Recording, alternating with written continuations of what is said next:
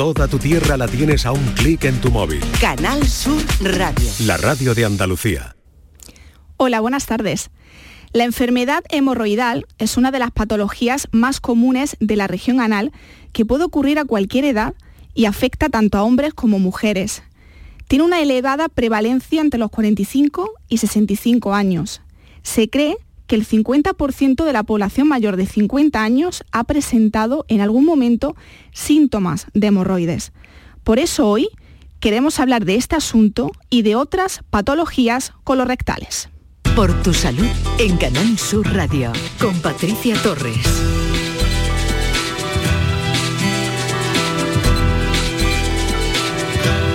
El verano es una época en la que se descontrolan muchos problemas de salud como las hemorroides, conocidas popularmente como almorranas, el calor, el sudor y el consumo de alimentos poco adecuados que favorecen el estreñimiento son algunos de los principales desencadenantes del agravamiento de esta dolencia en el periodo estival. Hablar de esa dolencia suele provocar un pudor que impide a gran parte de las personas afectadas hablar abiertamente sobre ella. De hemorroides y de otras patologías colorectales queremos conversar con la especialista que nos acompaña hoy.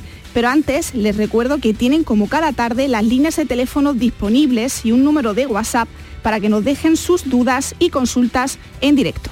Para contactar con nosotros puedes hacerlo llamando al 95 50 56 202 y al 95 50 56 222 o enviarnos una nota de voz por WhatsApp al 616 135 135. Por tu salud en Canal Sur Radio.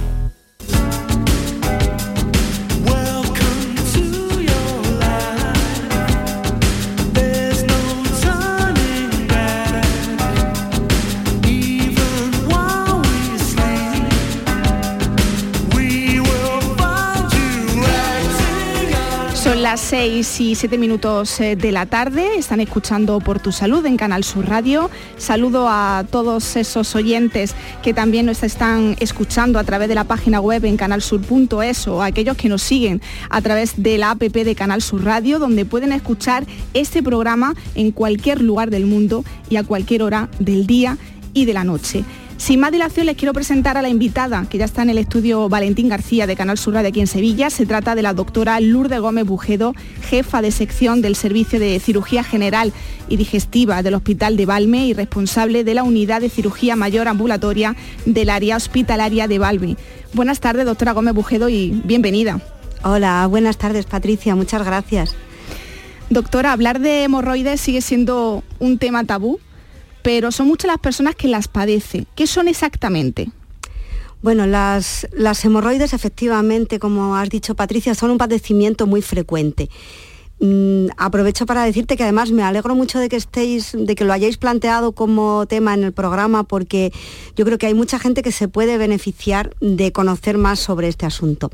A ver, las hemorroides no son ni más ni menos que deslizamientos del tejido venoso que recubre el canal anal por dentro. Es decir, hay una serie de plexos venosos en la mucosa del canal anal, en el revestimiento interno del ano, que habitualmente pues, mm, han de estar por dentro, pero que por determinados factores de los que seguro que iremos hablando, pueden como descolgarse, por explicarlo de alguna forma, ¿no? Pueden descolgarse, desprenderse un poco y a veces mm, se exteriorizan, se dilatan, sangran y producen síntomas muy molestos. Eso es, más o menos de forma resumida las hemorroides. ¿Y hay diferentes tipos de hemorroides, doctora? Mm, sí, vamos a ver. Eh, se, suele hablar de hemorroides internas y hemorroides externas. la, la, diferenciación, tal como lo diferencia la gente o como se diferencian clínicamente, es un poquito distinto pero en general se puede decir que las hemorroides que más síntomas dan y las que tenemos que tratar y las que más preocupan son las hemorroides internas. ¿Qué es lo que ocurre? Que de vez en cuando, como ya hemos hablado, esas hemorroides es un tejido que se descuelga, se dilata, se desprende y lo hace de tal manera que llega a salir por fuera del ano. Hmm. Esto la gente lo identifica con hemorroides externas, en realidad no lo son. Es la hemorroide interna que ya ha progresado tanto que salió hacia afuera. ¿Y las hemorroides trombosadas? ¿Qué son exactamente? Mm, la trombosis hemorroidal es una complicación de la patología hemorroidal. Vamos a ver, hemos dicho que las hemorroides son dilataciones mm, venosas que están en la mucosa, es decir, son plexos venosos. Hay veces que por determinados factores, sobre todo cuando las hemorroides ya han prolapsado hacia afuera, tienen mucha presión, la sangre que hay dentro de ellas enlentece su flujo, se queda estancada, por explicarlo de alguna forma, detenida, y eso favorece la trombosis. Esa sangre se coagula, se trombosa. Eso es una trombosis hemorroidal. Es una complicación de una hemorroide evolucionada que quien la ha sufrido pues sabe que es muy dolorosa y que requiere a veces incluso tratamiento quirúrgico. Cuando hecho esa distinción entre hemorroides internas y la externa, dentro de las internas hay diferentes grados. Efectivamente. Se suelen clasificar mm, las hemorroides internas de grado 1 a grado 4 y esta clasificación la hacemos los profesionales que tratamos estas patologías porque dependiendo del grado en el que esté la hemorroide, el tratamiento es uno u otro. Mm, esencialmente las hemorroides que son grado 1, grado 2, casi nunca van a necesitar tratamiento quirúrgico y cuando ya hablamos de grado 3, grado 4, son hemorroides que van a necesitar en algunas ocasiones tratamiento quirúrgico. En líneas generales, y por simplificar un poco el asunto, hablamos de hemorroides grado 3 a partir de que la hemorroide empieza a exteriorizarse por fuera del ano en algunos momentos. ¿Vale? A partir de ahí se empieza a hablar de hemorroides grado 3. Para contactar con nosotros puedes hacerlo llamando al 95 50 56 202 y al 95 50 56 222 o enviarnos una nota de voz por WhatsApp al 616 135 135 por tu salud en Canal Sur Radio.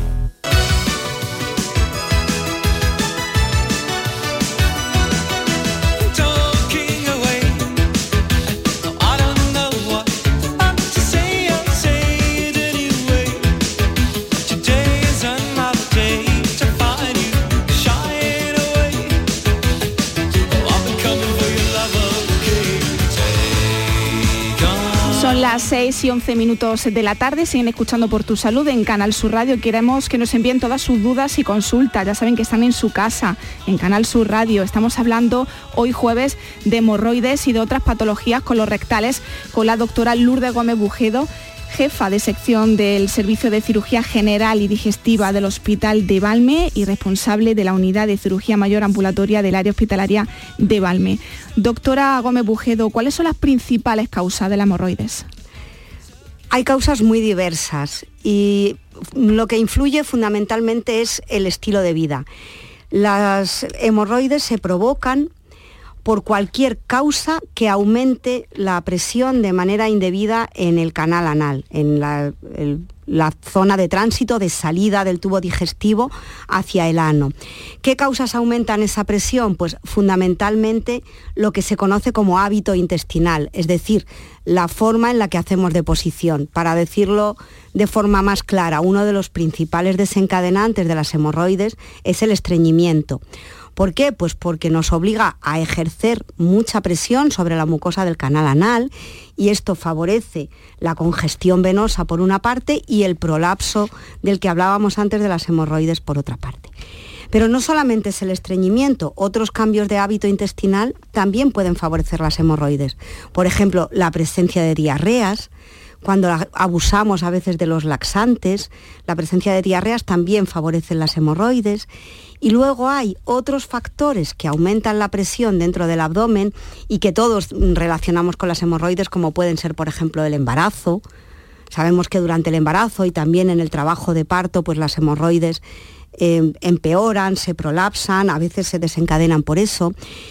Y otros factores que contribuyen dentro de factores que aumentan la presión dentro del abdomen sería, por ejemplo, la obesidad, los problemas hepáticos, algunas enfermedades fundamentalmente hepáticas, renales y en general enfermedades del colon. Nos ha llegado un mensaje escrito al 616-135-135, doctora. Eh, nos escribe Carmen desde Córdoba. Nos dice, hola, eh, llevo mucho tiempo padeciendo de hemorroides y me suelo lavar con jabón casero. Me gustaría saber si eso me puede perjudicar porque noto consuelo, pero no se me reduce. ¿Qué es lo que me recomienda? Pues esas preguntas la verdad que son muy prácticas y me alegro mucho que la haya hecho. Muy buenas tardes, Carmen, si nos está escuchando. Mire, cuando uno padece de hemorroides, la higiene de la región perianal es fundamental. Y de hecho, en consulta, muchísimas veces recomendamos a nuestros pacientes que no utilicen papel higiénico cuando tienen esa zona tan sensible porque cualquier pequeña llaguita o heridita que haya sobre las hemorroides con el papel higiénico empeora. Entonces, lavarse con agua y jabón, como usted hace, es muy buena práctica. Eso no nos va a curar las hemorroides mm, ni va a hacer que desaparezcan, pero sí va a prevenir que se compliquen. Entonces, si queremos que las hemorroides se reduzcan cuando están muy inflamadas, hinchadas y nos molestan, lo que debe usted procurar es que el agua esté fresquita. El frío hace que esa mucosa se contraiga un poco y si usa usted sobre todo agua fresquita, le va a venir muy bien. Lavarse con agua y jabón siempre cuando hay padecimientos anorrectales mm, suele ser mejor que el papel higiénico. Y hay que añadir otra recomendación que no todos hacemos, pero pero que también es importante. Hay que lavarse bien con agua y jabón y luego procurar que la zona se quede muy seca, porque hay muchos pacientes que se lavan muchísimo porque además son súper cuidadosos con su higiene, pero luego no se secan bien y si mantenemos la zona del ano con humedad, eso al revés puede ser contraproducente en muchas ocasiones. Entonces, hay que procurar lavarse muy bien como usted hace con agua y jabón si son hemorroides y puede ser agua fresquita, mejor que mejor. Y luego secarse muy bien con una toalla limpia, con un paño limpio que tengamos. Doctora Gómez Bujedo, se relaciona este tipo de, patología, la hemorroides, con las mujeres, pero no tiene, vamos, no, tiene por qué, porque también los hombres la sufren. Efectivamente, se da tanto en mujeres como en varones. De hecho, la prevalencia tampoco está muy estudiado porque el, el déficit que hay fundamentalmente es de consulta. Hay muchos pacientes que no nos consultan y de hecho tenemos la sensación de que las hemorroides son mucho más frecuentes de lo que nosotros vemos en las consultas de, los ambulatorios y de los hospitales. Se relaciona mucho con las mujeres porque los, algunos de los peores momentos de crisis de las hemorroides, como hemos hablado antes, están relacionados con el embarazo y el parto. Entonces, durante los trabajos de parto, etcétera, pues sí, efectivamente, hay crisis hemorroidales y por eso se relaciona con el sexo femenino, pero son igualmente prevalentes en los varones. Varones que tengan estreñimiento, obesidad, etcétera, pueden tener la misma probabilidad de padecer hemorroides que las mujeres. Son las 6 y 16 minutos de la tarde, siguen escuchando por tu salud en Canal Sur Radio. Vamos a escuchar eh, a un oyente que nos, que nos ha enviado una nota de voz al 616-135-135.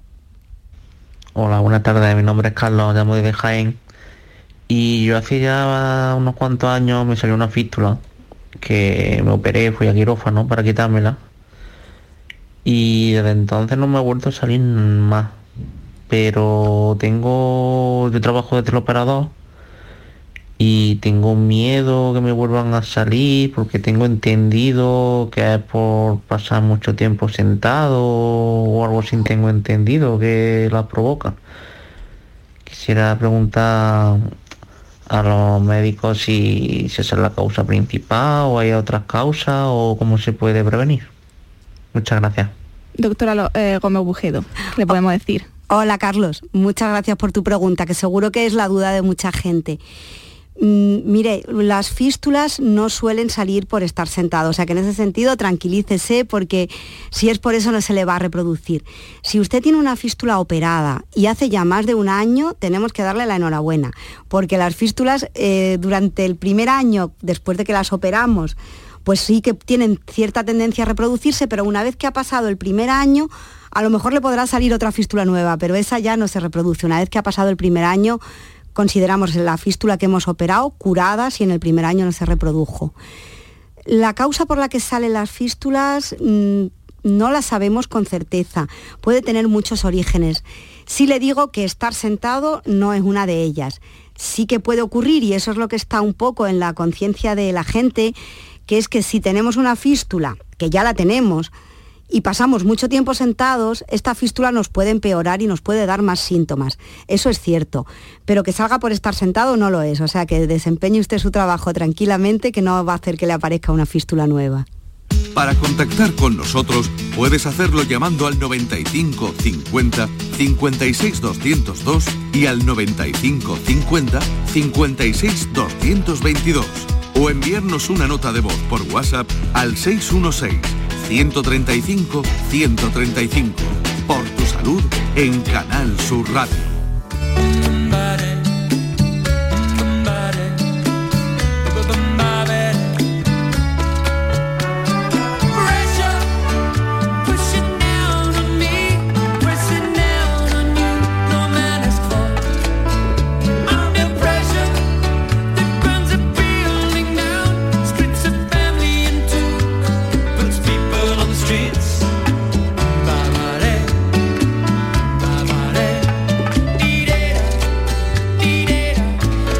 Las 6 y 19 minutos de la tarde siguen escuchando por tu salud en Canal Sur Radio. Hablamos de hemorroides y otras patologías colorectales y hoy nos acompaña la doctora Lourdes Gómez Bujedo, jefa de sección del Servicio de Cirugía General y Digestiva del Hospital de Valme y responsable de la unidad de cirugía mayor ambulatoria del área hospitalaria de Valme. Em, en relación a lo que decía el, oyente, doctora Gómez Bujedo, ¿qué tipos de, de fístula existen?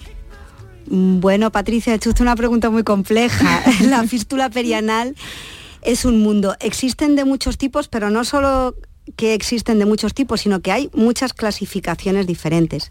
Las fístulas las clasificamos según la causa que tienen y luego también según la localización que tienen en el ano y son clasificaciones útiles porque si son de un tipo o de otro tienen un tratamiento u otro diferente esencialmente, y los cirujanos que ya mm, sabes que somos gente con mentalidad práctica, clasificamos las fístulas en simples y complejas.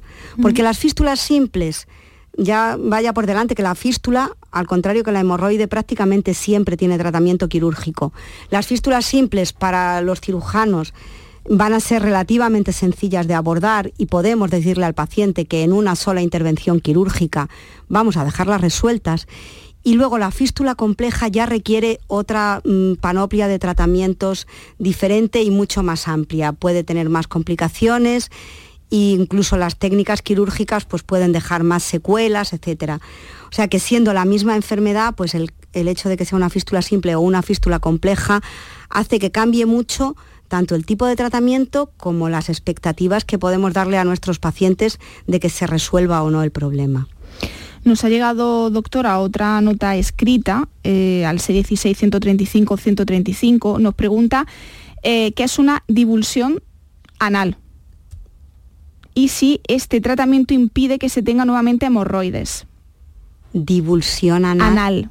Divulsión anal. No sé si hay alguna... a lo mejor hay... Quería decir otra cosa, doctora, y, se ha equivocado a la hora de, de, escribirlo, pero no sé. Mm, es que no sé, eh, me, va, a disculpar esta persona, pero vamos no sé a, intentar, se Vamos a intentar contactar con, ella para que nos lo explique en, directo y pueda resolver y, podamos resolverle la eh, duda. Exacto. Eh, doctora, retomando de nuevo las hemorroides, ¿empeora en esta época, en verano? Sí, el verano tiene prácticamente todos los factores que pueden hacer que empeore la patología hemorroidal.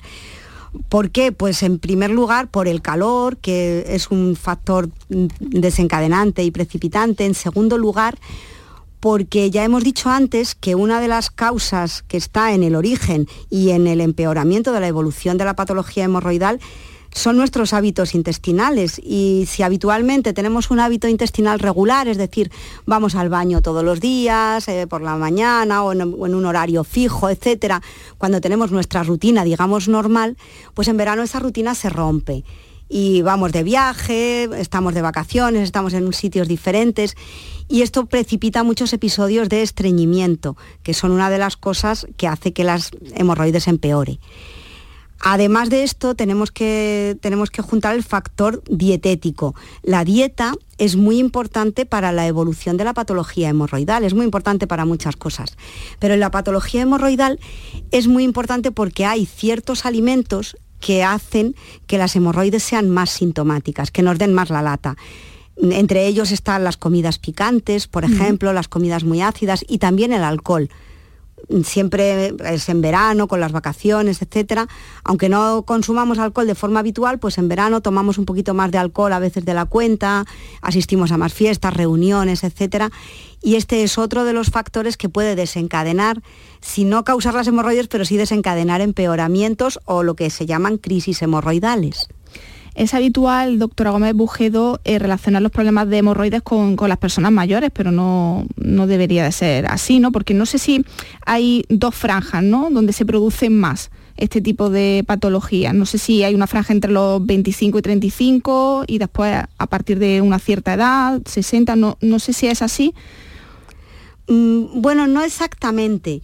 Es verdad que a medida que vamos cumpliendo años, sí quizá hay algo más de tendencia a la patología hemorroidal, porque en realidad es más, los tejidos están un poquito más, más débiles, son más frágiles a medida que vamos cumpliendo años y entonces esos descensos de mucosa, esa fragilidad tisular, pues se nota y las hemorroides quizás son un poco más frecuentes. Pero lo que más influye, más que este factor, es lo que hemos comentado antes, el estilo de vida, eh, la dieta que llevemos, el hábito intestinal, el, estreñimiento.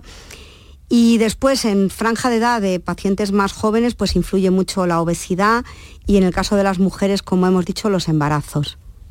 Para contactar con nosotros puedes hacerlo llamando al 95 50 56 202 y al 95 50 56 222 o enviarnos una nota de voz por WhatsApp al 616 135 135 por tu salud en Canal Sur Radio.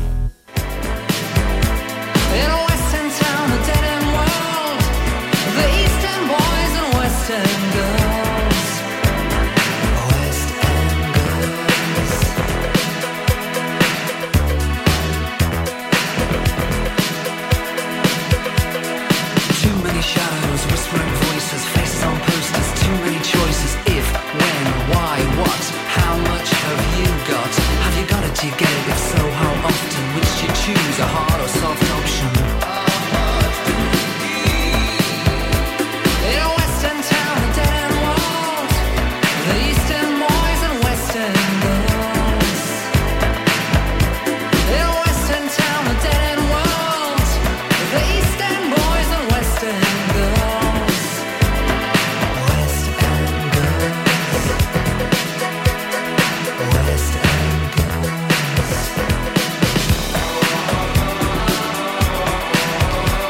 Las 6 y 26 minutos de la tarde. Hoy jueves lo estamos dedicando a las hemorroides y otras patologías colorectales. Si le parece, doctora Gómez Bujedo, vamos a atender la llamada de Diego, que nos llama desde Estepona. Diego, buenas tardes. Hola, muy buenas tardes. quería hacer una consulta a la doctora. Buenas tardes, Diego. Buenas tardes. Me gustaría saber si se puede saber la diferencia entre una fístula y una hemorroide, o sea, cómo identificarla. Doctora Gómez Bujedo. Claro que sí. Mire, mm, Diego, la, fístula y la hemorroide, las dos mm, ocurren en el ano. Y ahí tenemos la, suerte, los médicos que nos dedicamos a esto, que es una zona anatómica muy accesible, es decir, está ahí mismo. No es lo mismo que intentar diagnosticar algo por dentro de la barriga o en un pulmón o algo así.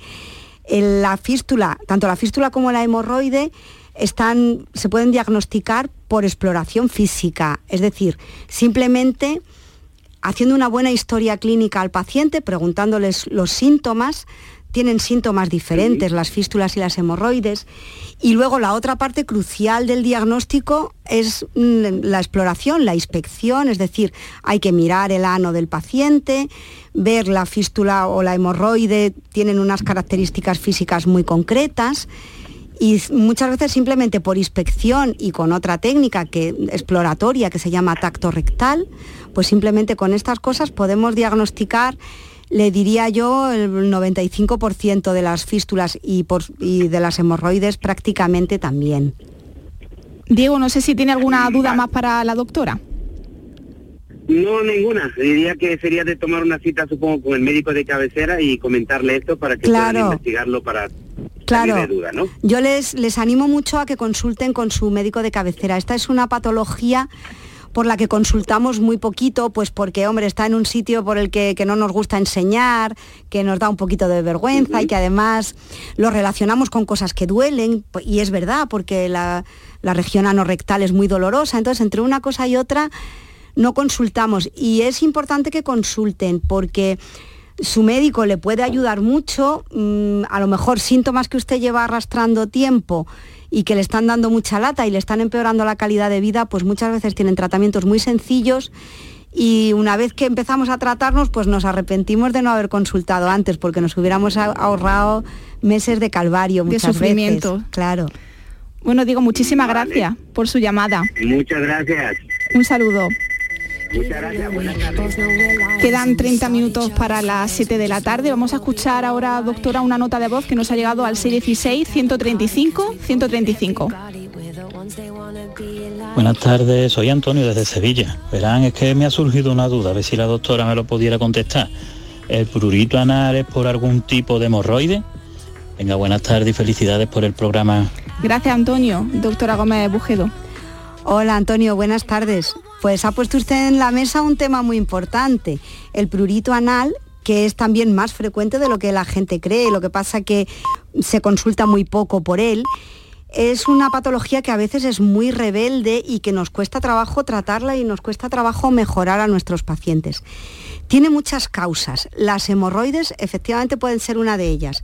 Una hemorroide que prolapsa, que se sale hacia afuera, por explicarlo de otra forma, mm. con mucha frecuencia, a veces eh, segrega un poquito de, de, moco, tiene secreciones, mantiene la zona húmeda y puede ser causa de picor y de prurito. De hecho, es una de las causas de prurito anal.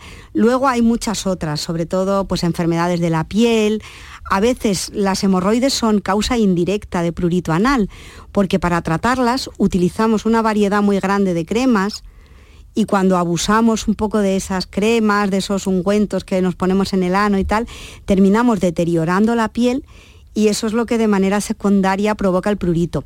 Así que respondiendo a su pregunta, pues efectivamente sí, las hemorroides pueden ser una de las causas, aunque no es la única que provoca el prurito anal.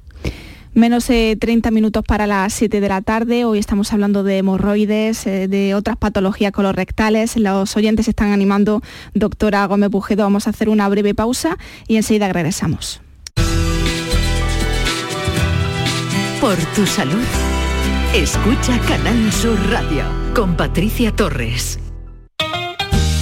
Disfruta del sabor del auténtico aceite de oliva virgen extra Capricho Andaluz y de sus prácticos envases monodosis, los únicos hechos con material reciclado. En caprichoandaluz.com descubrirás un amplio surtido de formatos y sabores monodosis. Capricho Andaluz, un pequeño gesto para un mundo mejor. Llegó el verano y yo con estos pelos. Que no se te vuelva a echar el tiempo encima con la depilación láser diodo de máxima potencia de Sinbello. Adiós cuchillas, adiós cera. Pide tu primera cita con descuentos de hasta el 70% en sinbello por láser.es. Sinbello, empresa 100% andaluza con más de 50 centros en toda España. Está en nuestras manos proteger aquello que estaba con nuestros pies. La tierra, los árboles, la flora, la fauna, la vida. Cuidar del entorno natural de Andalucía es tarea de todos, porque tu responsabilidad ayuda a evitar incendios, porque nuestro compromiso es velar por tu seguridad. Contra los incendios, este verano protege Andalucía. Junta de Andalucía. Vuelve Concert Music Festival, el festival número uno del país. Julio y agosto en Chiclana de la Frontera. El 28 de julio, Víctor Manuel en concierto en Concert Music Festival. Entradas a la venta en Ticketmaster. Vive una experiencia única. Víctor Manuel en Concert Music Festival, Chiclana de la Frontera, 28 de julio. Patrocinan Schweppes y Cadimar. Patrocinador principal Lenovo. Canal Sur Radio te cuida. Por tu salud con Patricia Torres.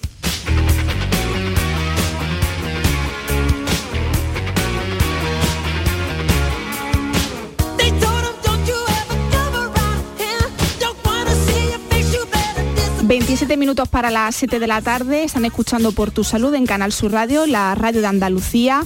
Hoy el tema que tratamos, que abordamos con la doctora Lourdes Gómez Bujedo es el tema de, las hemorroides y de otras patologías colorectales. Y vamos a atender, si le parece, doctora, eh, la llamada de Antonio desde Tarragona. Antonio, buenas tardes. Buenas tardes, buenas tardes, Patricia y la doctora Gómez. Buenas tardes. Cuéntenos, Antonio. Os escucho por Canal Sur Radio, la aplicación. Muy bien, muy bien, Antonio. Mire, mi pregunta es muy concisa. Yo me hago cada cinco años una colonoscopia porque mi padre falleció de colon.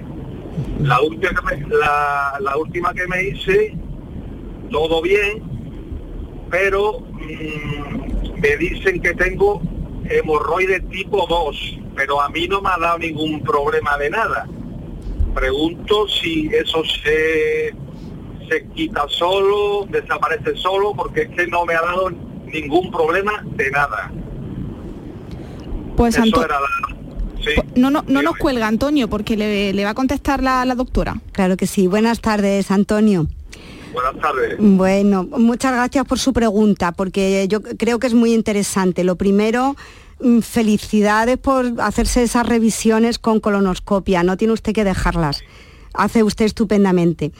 Eh, yendo a su pregunta, que es muy concreta, mire, las hemorroides grado 2 muchas veces son eso, un hallazgo en una colonoscopia. Es un grado muy leve de hemorroides que prácticamente no da síntomas.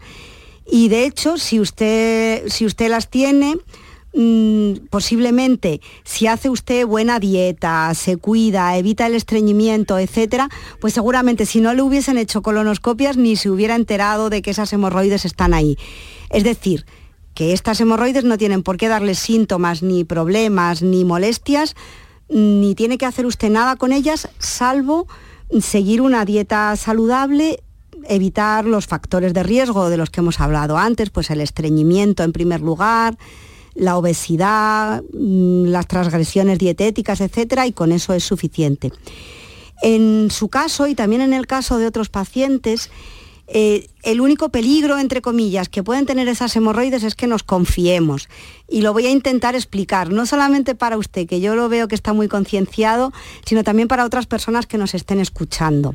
Vamos a ver, muchas veces el médico nos dijo hace años, eh, tienes hemorroides porque se han visto en una colonoscopia o porque te las he visto al explorarte. Y entonces, como nos hemos quedado con eso, a lo mejor 10 o 12 años después o 5 años después, empezamos a sangrar cuando vamos al cuarto de baño. O empezamos a ver sangre mezclada con las deposiciones. Y pensamos, bueno, tengo hemorroides, pues va a ser de eso pues no tenemos que confiarnos. No todos los sangrados que hay a través del ano son por hemorroides y eso es muy, muy importante. Es particularmente importante en pacientes que tienen antecedentes en su familia, como es su caso. Pero a partir de los 35 40 años es importantísimo en todo el mundo.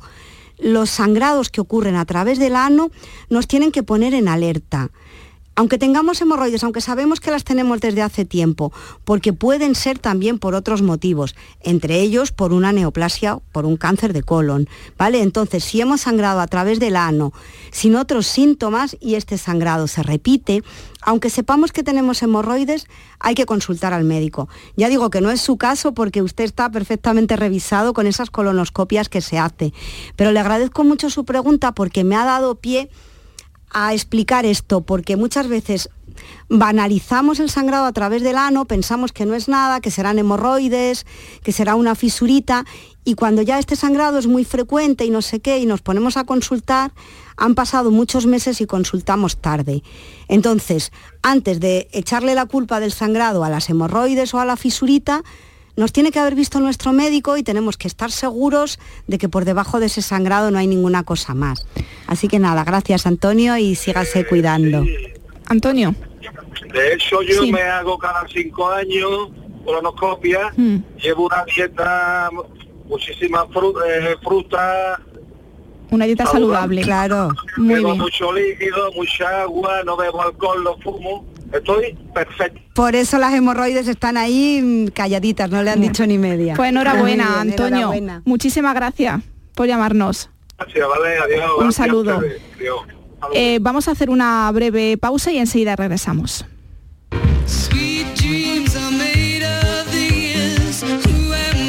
Por tu salud en Canal Sur Radio con Patricia Torres. Estás estupenda. Gracias. Medicina estética en Clínica Doctor Ortiz. ¿Tu hermana y tu hermano también? Ellos cirugía plástica en Clínica Doctor Ortiz. ¿Y el pelo de tu marido? Ah, injertos capilares en Clínica Doctor Ortiz. Ahora en Clínica Doctor Ortiz ampliamos servicios. Ginecología general, funcional y oftalmología. Seguridad, confianza y satisfacción de nuestros clientes. ¿Se ha averiado tu termo eléctrico o calentador y no sabes dónde encontrar recambio para repararlo? La Casa del Termo tiene un amplio surtido en recambios de todas las marcas originales de agua caliente, calefacción y energía solar. Y no solo puedes adquirir tu recambio, sino también reemplazar tu calentador o termo eléctrico por uno nuevo. Estamos en Polígono La Negrilla, calle Enciclopedia 32. Contacta con nosotros en el 600 04 84 o en ventas arroba lacasadeltermo.es. Bienvenidos a Sacaba. Mil metros de electrodomésticos con primeras marcas. Grupos Whirlpool, Y Electrolux. Gran oferta en lavadoras. Lavadora Indesit de 6 kilos desde 199 euros. Y lavadora Whirlpool de 8 kilos desde 299 euros. Y solo hasta fin de existencia. Solo tú y Sacaba. Tu tienda de electrodomésticos en el Polígono Store en calle nivel 23. Sacaba. Las claves para aprender y comprender el flamenco están en flamencoradio.com.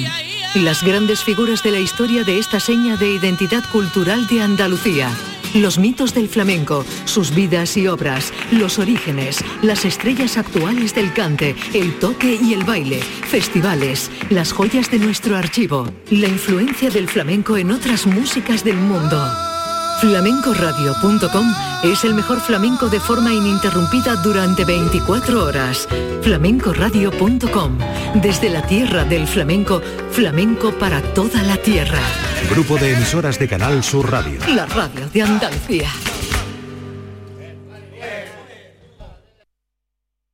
Por tu salud en Canal Sur Radio con Patricia Torres.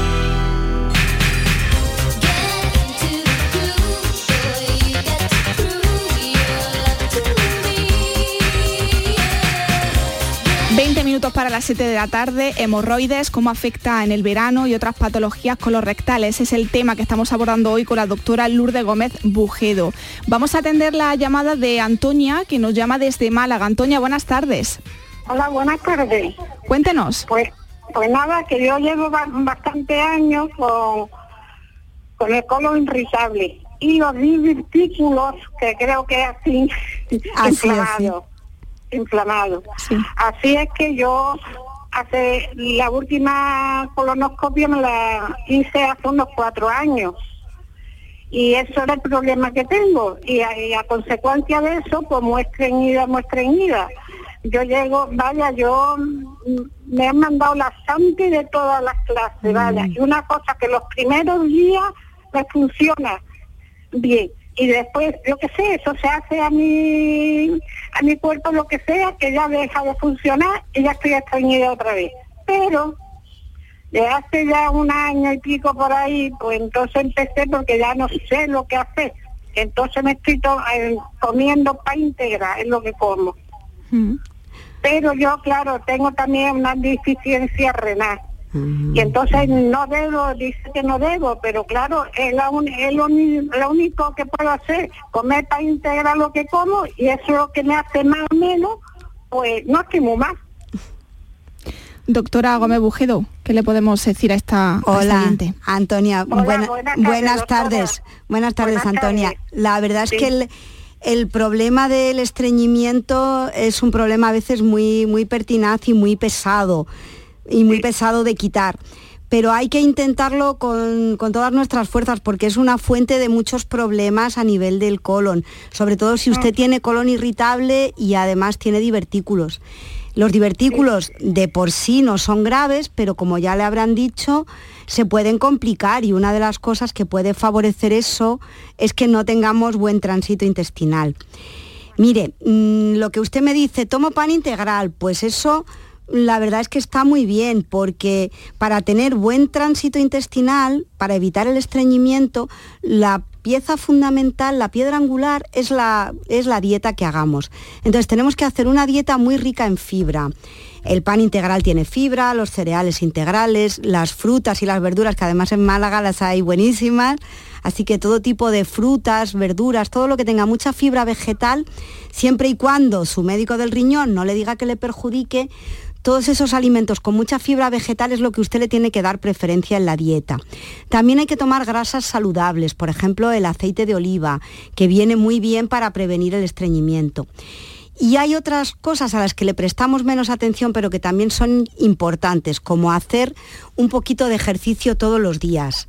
Todos los días dentro de nuestras posibilidades, pues no sé, salir a caminar un poquito, ir a nadar ahora que es verano, hacer un poquito de ejercicio. Eso hace que nuestra tripa se movilice un poquito más, que no se quede ahí tan parada y favorece pues que tengamos buen tránsito intestinal y que eliminemos el estreñimiento. También, aunque en su caso lo tendrá que hacer con prudencia, hay que beber suficiente cantidad de líquido, porque si no bebemos lo suficiente, nos deshidratamos, las heces se deshidratan también y es más fácil que nos quedemos estreñidas. Entonces, hay que beber suficiente líquido. Si usted tiene un problema de riñón, pues lo tendrá que hacer con prudencia, también siguiendo las indicaciones de su médico del riñón. Entonces, una vez que una va cumpliendo todo esto, puntualmente pues sí se pueden usar laxantes si vemos que los necesitamos. Pero es cierto lo que usted ha dicho, que no puede ser todo a base de laxantes, porque nuestro cuerpo se acostumbra a ellos y cada vez nos van haciendo menos efecto y al final no nos sirven para nada. Y, pueden ser incluso dañinos, mm. efectivamente. Antonia, no sé si tiene alguna duda más. Bueno, la duda es esa, que yo como claro, tener las deficiencias renal, pues yo lo que como Claro. Mm, pues verduras congeladas hmm. y no todas. Claro. Después, aceite, una barbaridad. Aceite, virgen extra, eso es lo que como, hmm. eso es lo que como, por la mañana, por la tarde. Eso es buenísimo. Eso, es muy bueno. Para cenar, porque no puedo comer nada, de nada, nada de nada, es que hmm. nada. Pues Antonia, le agradezco que nos haya llamado en directo. Cuídese. Muchas gracias, gracias. Cuídese. Un saludo. 15 eh, minutos para las 7 de la tarde, nos quedan pocos minutos. Eh, doctora, eh, nos ha llegado un mensaje escrito al 616-135-135. Mi pregunta es la siguiente. Llevo con hemorroides desde hace 36 años. Le salió con, me salió con el embarazo y, y ahí se quedó, pero no me da problema, pero no lo veo normal. ¿Qué opina la doctora? Gracias. Buenas tardes. Pues opino, en primer lugar, que también es una consulta muy interesante si tiene usted diagnosticadas hemorroides desde hace 36 años y no le han dado molestias, eh, posiblemente es porque se está usted cuidando, etcétera. De todas maneras, eh, hay que ver a lo que llamamos hemorroides, es decir, que a lo mejor pues en el parto o en el momento que fuese se le diagnosticaron hemorroides y luego usted se ha seguido viendo o se ha comenzado a ver algo anormal en el ano y a lo mejor usted pensó, pues estos son las hemorroides que me dijo el ginecólogo o la ginecóloga. Mm, si usted no lo ve normal, yo le animo a que consulte con su médico, porque no tiene por qué ser necesariamente hemorroides. A lo mejor es alguna otra cosa que su médico le puede aclarar o incluso ayudar a tratar. ¿Vale? De entonces, no tenemos, como hemos dicho antes, por qué quedarnos con un diagnóstico de años y años si hay algo que, mm, bueno, en cualquier parte del cuerpo, pero a través del ano, algo que estamos viendo que no es normal, que nos llama la atención, pues tenemos que consultar al médico. Si sangramos, pues con más motivo todavía y si nos produce dolor, también. Nos hemos quedado sin tiempo, doctora, porque gran parte del programa lo hemos querido dedicar eh, a este asunto, hablar de hemorroides y de otras patologías colorectales con la doctora Lourdes Gómez Bujedo, jefa de sección del Servicio de Cirugía General y Digestiva del Hospital de Valme y responsable de la Unidad de Cirugía Mayor Ambulatoria del Área Hospitalaria de Valme. Gracias, doctora, por atendernos. Ha sido un placer. Bueno, muchas gracias a vosotros por darle visibilidad también a esta patología por la que mucha gente no consulta, pero que yo creo que es muy relevante para la calidad de vida de muchas personas. Gracias, doctora. Quedan 13 minutos para las 7 de la tarde y en este último tramo del programa queremos hablar del Alzheimer y del fármaco Donanemab que ralentiza el deterioro cognitivo provocado por el Alzheimer en un 35% en diagnósticos tempranos en la enfermedad. Pero antes, unos minutos de descanso y continuamos en Canal Sur Radio aquí por tu salud. Canal Sur Radio te cuida. Por tu salud con Patricia Torres. Aprovechate del nuevo plan Ayuda Sostenible de Mercedes-Benz y pásate a la movilidad 100% eléctrica. Benefíciate ahora de hasta 6.000 euros de descuento exclusivo del cargador e instalación de regalo y de muchas otras ventajas. Consulta además los modelos que cuentan con las ayudas del plan MOVES. Con Cesur y Fervial Tus concesionarios Mercedes-Benz en Sevilla. Si estás cansado ya tanto pagar entre gasolina, luz y ahora tope del gas, venga, corre y llámame, que no hay tiempo que perder, nuestro petróleo es el sol y lo tienen que saber. Placas fotovoltaicas Dimarsa. Infórmate en el 955 12 13 12 o en dimarsa.es. Los frigoríficos del ahorro, los frigoríficos Nevir, selección de frío o congelador, motor inverter para bajo consumo, enfriamiento rápido, silenciosos. Sí, sí, frigoríficos Nevir, en blanco o inox, puertas reversibles. Ya lo hemos dicho, somos los frigoríficos del ahorro. Nevir, en las mejores tiendas. Descubre Canal Sur Podcast, nuestra plataforma de contenidos especializados, exclusivos, de producción propia. Como grandes reportajes, el mejor periodismo del grupo de emisoras de Canal Sur está aquí. Descubre al detalle la información que te ofrecen nuestros profesionales sobre temas de interés y actualidad, con todo el rigor necesario que persigue este género periodístico. Canal Sur Podcast. La tuya. Por tu salud en Canal Sur Radio con Patricia Torres. Más de 50 millones de personas en todo el mundo conviven con el Alzheimer, una enfermedad degenerativa sin cura para la que cualquier avance es esperanzador. Los resultados de un ensayo de fase 3 con el medicamento Donanemab de la compañía farmacéutica Lilly muestra que ralentiza el deterioro cognitivo provocado por el Alzheimer en un 35% en diagnósticos tempranos de la enfermedad. De este asunto queremos hablar con el doctor Pascual Sánchez Juan, director científico de la Fundación CIEN, el Centro de Investigación de Enfermedades Neurológicas y experto en enfermedad de Alzheimer. Buenas tardes, doctor Sánchez Juan, gracias por atendernos. Buenas tardes, un placer. En primer lugar, doctor, ¿qué es el Donanemab?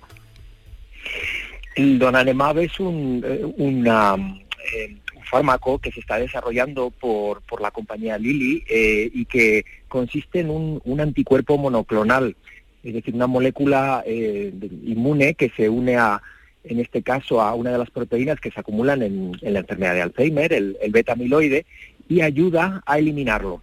Eh, lo que se ha visto con este fármaco es que es capaz de eliminar en buena medida la, la, la cantidad de amiloide que somos capaces de detectar en, en el cerebro de los pacientes. Doctor, aunque no es una cura, los resultados en la investigación marca el inicio de una nueva era en la que se puede tratar esta enfermedad, ¿no?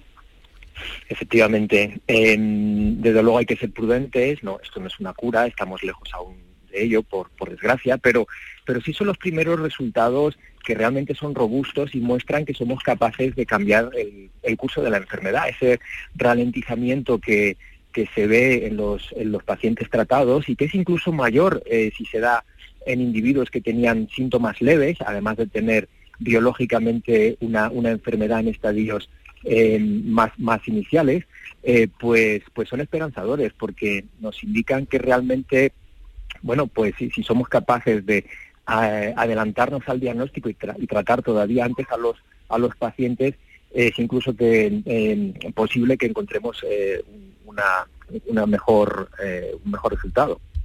El ensayo se realizó con 1.736 participantes de entre 60 y 85 años, ¿no? Efectivamente, sí, sí, es, es un ensayo que se ha que se ha realizado en España, no, no había centros españoles, pero bueno, uh -huh. en, en, Europa, Estados Unidos y, y Japón, 1.700 y, y, pico participantes y, y bueno, eh, se viene a sumar a un ensayo previo, más, más pequeñito, en fase 2, y, lo que se ha visto en este ensayo es que eh, replica los resultados, consolida los resultados que este estudio pequeñito ya, había, ya nos había mostrado. Los resultados, sin duda, eh, doctor eh, Sánchez Juan, son prometedores. No obstante, este fármaco funciona mejor en la primera fase de la enfermedad y no sé si será necesaria otro tipo de terapias para ayudar a aquellas personas con una enfermedad más avanzada. Efectivamente.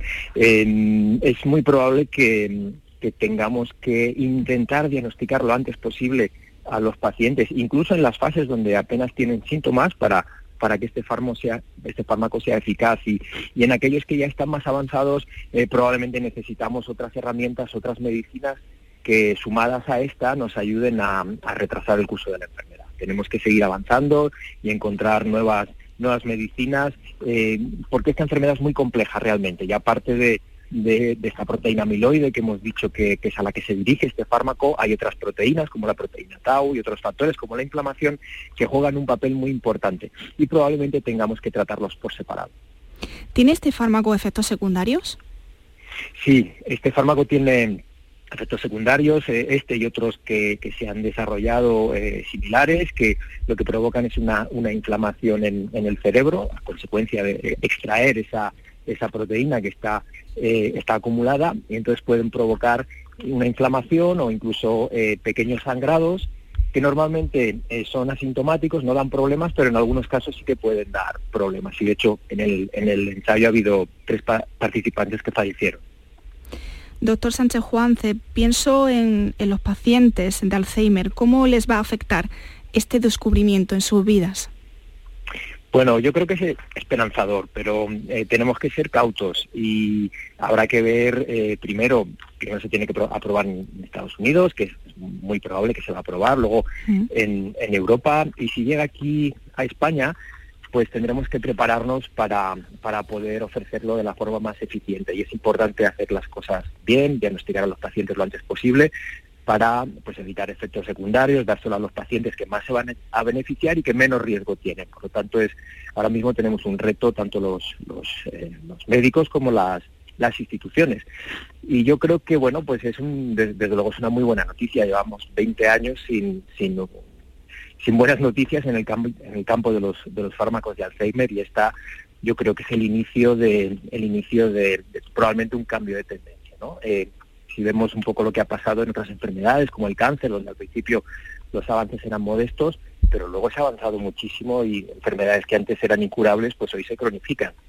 Yo creo que podemos estar emprendiendo este camino en la enfermedad de Alzheimer también junto con estos avances, eh, doctor, eh, tanto médicos como pacientes también reclaman que es, esencial ampliar eh, la concienciación sobre el Alzheimer en las personas más jóvenes de menos de 65 años que reciben sin duda un fuerte impacto en su vida. Sí, absolutamente. Yo, creo que la, enfermedad de Alzheimer, las demencias en general son un problema de, magnitud de, una, de una escala tremenda, es, eh, además es, un problema que, va a ir aumentando con, conforme envejecen más nuestras sociedades y, sin duda hace falta una, mayor concienciación, eh, hace falta que seamos capaces de, tanto desde las eh, desde la sanidad como también las, las familias, detectar lo antes posible los primeros casos para, sobre todo ahora que parece que vienen los tratamientos, pues yo creo que va a ser clave el, eh, bueno pues el, organizarnos para, para, que tanto la asistencia como, como el diagnóstico precoz pues eh, lo hagamos mucho mejor de, lo que se viene haciendo. Hoy hemos querido conocer un poco más de este fármaco, Donanemab, que ha logrado ralentizar significativamente la progresión clínica de la enfermedad de Alzheimer sintomática en fase temprana y lo hemos hecho gracias al doctor Pascual Sánchez Juan, director científico de la Fundación CIEN, Centro de Investigación de Enfermedades Neurológicas y experto en enfermedad de Alzheimer. Doctor, ha sido un placer, un saludo. Igualmente, muchas gracias por la invitación. Un saludo. que vivo, a mí todos los días son festivos. Yo por el mundo canto lo que activo, por los París, Montreal y Reino Unido que vivo. A mí todos los días son festivos. Ya por el mundo canto lo que activo. Hoy París, Montreal y Reino Unido. Hasta aquí el programa de hoy. Esto ha sido posible gracias a Oscar Fernández, que ha estado en la realización y control de sonido, y en la producción, Claudia Hernández. Mañana, como cada viernes, abordamos los bulos en materia de salud con Carlos Mateos, coordinador del Instituto Salud sin Bulos. Gracias, como siempre, por escucharnos un día más. Disfruten de la tarde, sean felices. Hasta mañana.